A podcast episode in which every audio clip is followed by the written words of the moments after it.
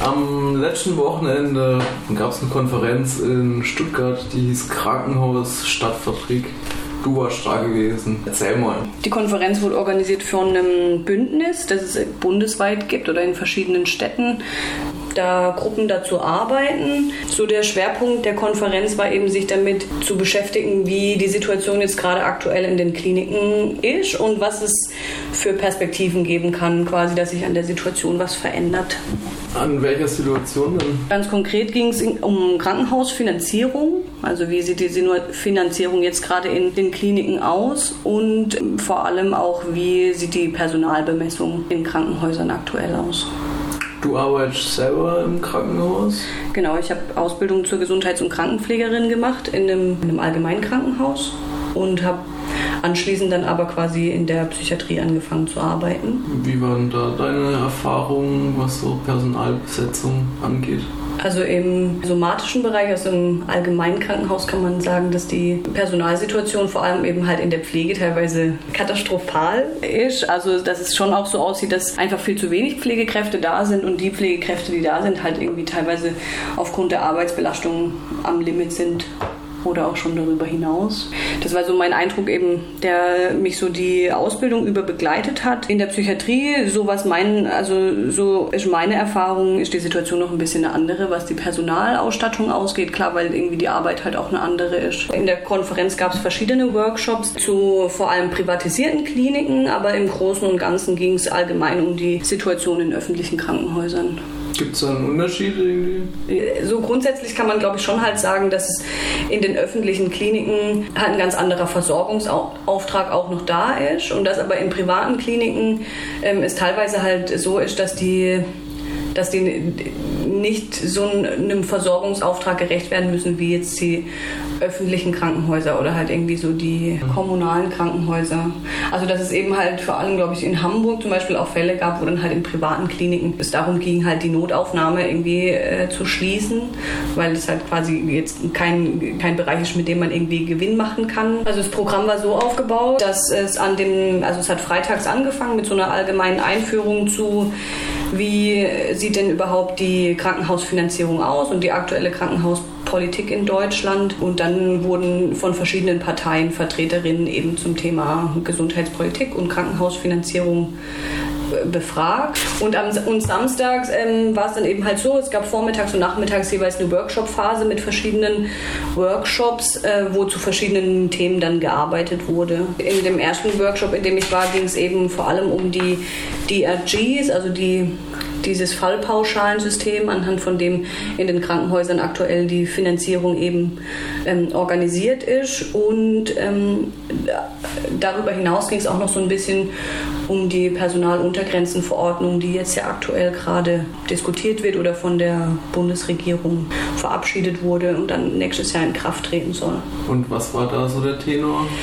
Naja, die Situation ist ja schon die, dass es äh, eben, es gab ja in den letzten Monaten schon auch irgendwie Druck aus der Bevölkerung oder das Thema, dass es irgendwie vor allem in der Pflege, in den Krankenhäusern, die Situation halt einfach äh, schlecht ist, dass es einen Pflegenotstand gibt. Es wurde immer mehr thematisiert, ist immer mehr in die Öffentlichkeit gekommen und ähm, von der Regierung jetzt ja quasi auch im Koalitionsvertrag, das quasi äh, festgeschrieben wurde, dass sich dazu eine Lösung überlegt werden muss.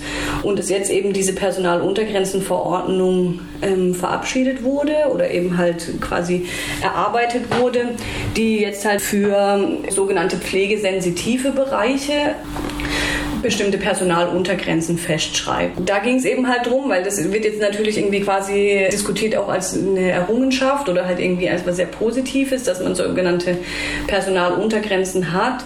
In diesem Workshop wurde es aber relativ kritisch auch betrachtet, weil man damit eher vorsichtig umgehen muss, vor allem wenn man sich halt irgendwie anschaut, wie sind die äh, wie, wie, sind diese Personaluntergrenzen zustande gekommen, an was orientieren die sich sozusagen und ähm, auch halt irgendwie die Tatsache, dass das nicht allgemein für alle Bereiche im Krankenhaus dann gelten soll, sondern eben sich auf diese sechs pflegesensitiven Bereiche ähm, festgelegt wurde. Das sind zum Beispiel ähm, die Intensivstationen, dann die Geri also Geriatrie als Fachbereich, Genau, und dann glaube ich noch sowas wie Neurologie und Pädiatrie. Also halt so Bereiche, wo man sagt, okay, da ist der Pflegeaufstand, äh, Pflegeaufstand, der, Pflege, der Pflegeaufwand relativ hoch. Das war so der eine, also das ist so der eine Kritikpunkt daran, da halt irgendwie zu sagen, okay, man hat irgendwie nicht, man macht solche Untergrenzen nicht für alle Bereiche, weil es halt in allen Bereichen auch irgendwie brennt, sondern man ähm, legt sich halt auf bestimmte Bereiche fest. Und der andere Kritikpunkt ist ähm, der, dass diese, dass die Gefahr halt besteht, dass durch so eine Schaffung von so Personaluntergrenzen quasi eine schlechte Besetzung auf Stationen zu manifestieren. Also wenn man quasi vorschreibt, das ist quasi das Minimum, das es auf Stationen geben muss, dass man damit dann ähm, einfach eine schlechte Besetzung festschreibt. Weil um diese Personaluntergrenzen festzulegen, hat man sich an den 25 Prozent der Kliniken, die am schlechtesten besetzt sind, orientiert. Und die waren quasi so die Vorlage für diese Personaluntergrenzen. Das heißt, die restlichen 75 Prozent fühlen sich dann auch nicht mehr genötigt, irgendwie mehr als die schlechtesten 25 Prozent ja. einzusetzen, sondern haben ja, können sich ja dann auch orientieren. Also eigentlich werden die ja als Vorbild hingestellt, könnte man sagen. Genau.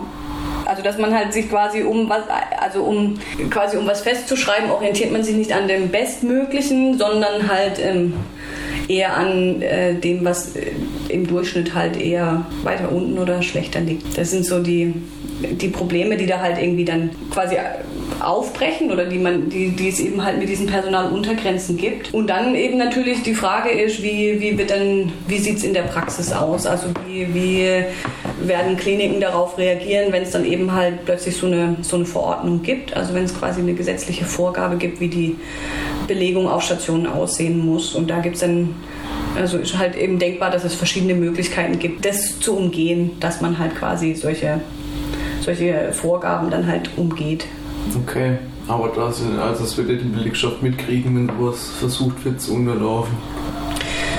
Ja, ich glaube, das Problem aktuell ist aber eher, dass das nicht so wirklich kritisch hinterfragt wird.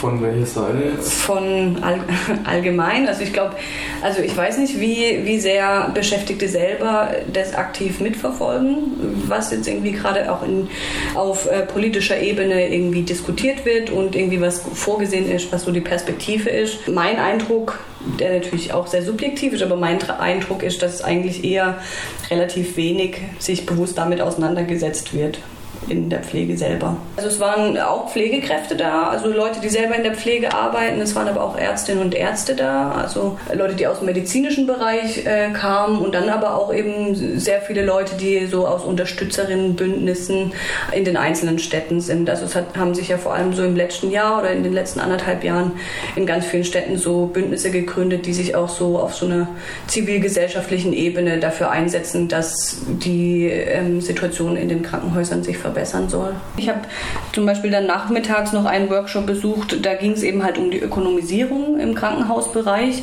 und wie sich das äh, auf die Ausbildung, aber auch eben auf das Studium, zum Beispiel das Medizinstudium auswirkt, dass man eben halt auch in den Bereichen, wo es eigentlich darum geht zu lernen, wie man im Optimalfall arbeitet oder wie man eigentlich arbeiten sollte, dass es ähm, da durch die Ökonomisierung, die eben in dem ganzen Krankenhaus- und Gesundheitsbereich stattgefunden hat, zu ziemlich großen Widersprüchen kommt. Das ist auch was, was mich in meiner Ausbildung sehr viel irgendwie auch immer wieder beschäftigt hat oder was irgendwie auch sehr, sehr schwierig war, damit irgendwie zurechtzukommen, dass man in der Pflege in der Ausbildung natürlich das Ideal lernt, wie pflegt man im Idealfall oder wie, wie sieht gute und ähm, bedarfsgerechte Pflege eigentlich aus und man dann aber halt in der Praxis immer wieder damit konfrontiert wird, dass man viel zu wenig Zeit hat, sich um Patientinnen und Patienten entsprechend zu kümmern, wie man es gelernt hat und wie man es eigentlich auch gerne machen würde. Dass es halt viel zu wenig Zeit und Raum irgendwie dafür gibt,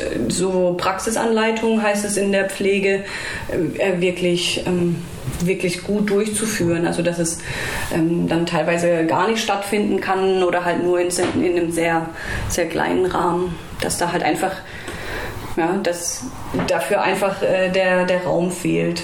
Ich glaube, ein Problem ist da zum Beispiel vielleicht auch, dass, ähm, dass es häufig der Fall ist, dass sogenannte Praxisanleiterinnen oder Praxisanleiter ähm, das auch gar nicht noch irgendwie entlohnt bekommen, wenn sie quasi neben ihrer normalen Tätigkeit als Pflegekraft dann zusätzlich noch als Praxisanleiterin oder so tätig sind und eben dann halt mit Auszubildenden gezielt einzelne ähm, Übungen oder so einzelne Arbeitsschritte irgendwie durchgehen und sich da dann natürlich irgendwie viel mehr Zeit nehmen oder darauf auch entsprechend vorzubereiten. Das ist ein Ehrenamt quasi, also in vielen Fällen so. Ja. Gibt es noch, gibt's noch weitere Veranstaltungen im Zug von diesem Krankenhaus statt Fabrik oder? Ja, also das, äh, der, das Bündnis, das arbeitet ähm, auf jeden Fall genau, das arbeitet eben halt bundesweit. In den einzelnen Städten werden da natürlich verschiedene Sachen gemacht. Aber es wurde eben auch geguckt, was kann die Perspektive sein für nächstes Jahr. Ich glaube, was da ganz spannend werden wird, ist der 5. und 6. Juni. Da findet nächstes Jahr in Leipzig die Gesundheitsministerkonferenz statt. Ich weiß jetzt nicht, ob konkrete Aktionen geplant sind, aber das wäre eben halt zum Beispiel eine, eine der, eine der der Zeitpunkte, wo man vielleicht nochmal irgendwie sich überlegen könnte, auf das Thema aufmerksam zu machen und aktiv zu werden.